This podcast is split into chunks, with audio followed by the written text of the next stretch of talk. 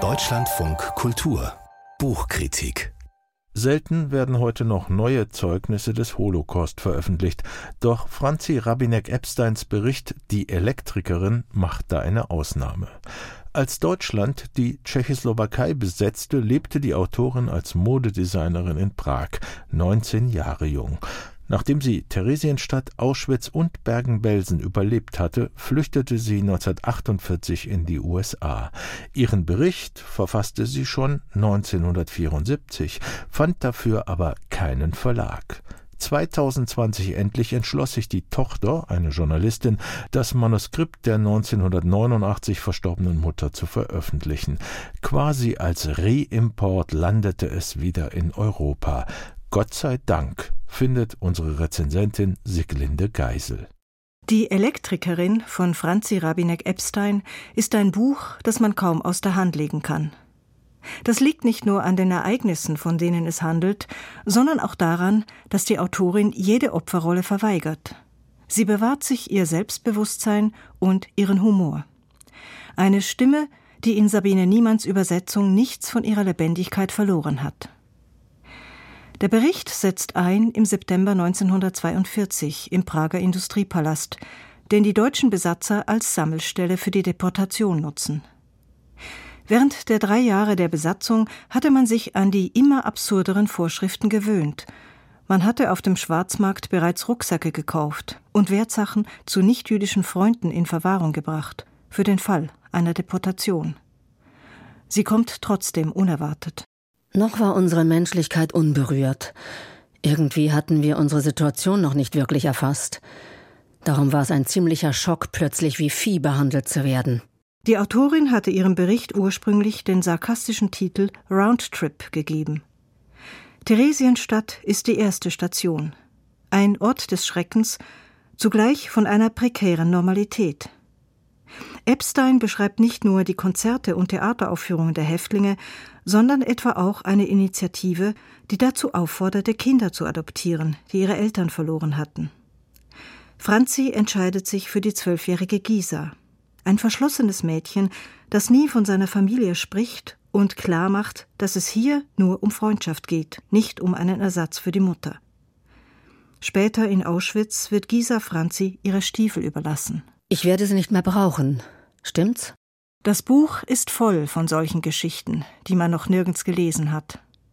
Franzi Rabinek-Epstein berichtet über homosexuelle Liebesgeschichten unter den Häftlingen sowie den Missbrauch von blonden, blauäugigen Jungs durch die Aufseher.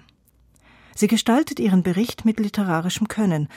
Mal ist der Ton ironisch, das Gesicht eines Lagerkommandanten erinnert sie an eine zerquetschte Rübe, mal dramatisch, nach der Befreiung stirbt sie beinahe an Typhus und hat Wahnvorstellungen.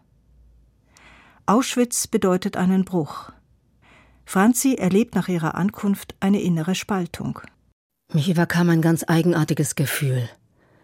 Ich sah hinunter auf meinen tätowierten Arm und wie das unscharfe Doppelbild aus einer Kamera wurden aus dem einen Arm zwei Arme, aber nur der eine war tätowiert. Diese Spaltung wird literarisch umgesetzt. Die Erzählerin existiert nur noch als Nummer und die Perspektive wechselt von der ersten in die dritte Person. Damit überträgt sich der Schock auf uns Leserinnen. Ihre Freundin Kitty versucht ihr zu erklären, was hier geschieht. Zuerst kann sie es nicht glauben. A-4116 kletterte vom Bett und folgte Kitty hinaus ins Lager.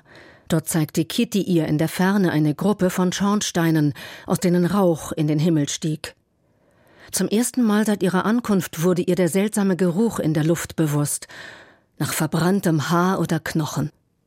Erst nach und nach erfasst sie diese Realität. Doch es ist ein wenig, als schrecke sie vor der Schilderung des Grauens zurück. A 4116 erzählt von Tagträumen und Fluchtplänen, vom naiven Optimismus der Neuankömmlinge und vom Machtgefüge unter den Häftlingen. Im Juni 1944 werden die arbeitsfähigen Häftlinge aussortiert. Es herrscht Arbeitskräftemangel und das bedeutet für einige die Rettung. Bei der Selektion durch den KZ-Arzt Mengele gibt Franzi als Beruf Elektrikerin an. Darauf bezieht sich der Titel der deutschen Ausgabe. Ihr Vater hatte ihr das Nötigste beigebracht. In Hamburg muss sie Trümmer räumen. Anfangs begrüßt sie die Bombardierungen, denen sie dann allerdings nur knapp entgeht. Kurz vor Kriegsende wird A 4116 nach Bergen-Belsen deportiert, einem Ort des absoluten Grauens.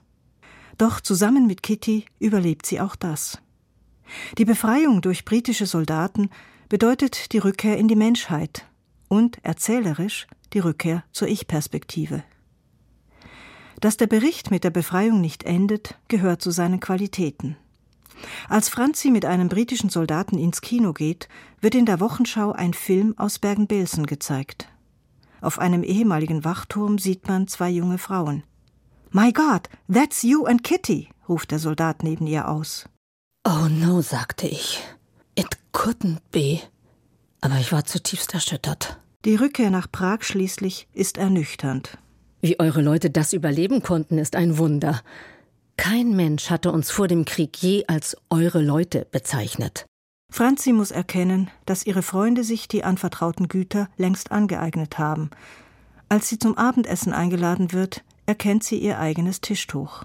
Wir tranken aus den Gläsern meiner Mutter, ohne dass sie auch nur ansatzweise erkennen ließen, dass mir das möglicherweise seltsam vorkommen könnte.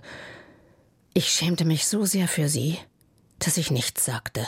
Durch ihre Offenheit kommt einem Franzi Rabinek-Epstein sehr nah. Sie ist eine von uns, auch fast 80 Jahre nach Kriegsende. Ihr Bericht hilft uns zu begreifen, was damals geschah. Eine Entdeckung ist dieses Buch, sagt Siglinde Geisel. Die Elektrikerin. Mein Lebensweg als tschechische Jüdin 1939 bis 1945 von Franzi Rabinek-Epstein. Aus dem amerikanischen von Sabine Niemann. Dölling und Gallitz Verlag, 232 Seiten, 28 Euro.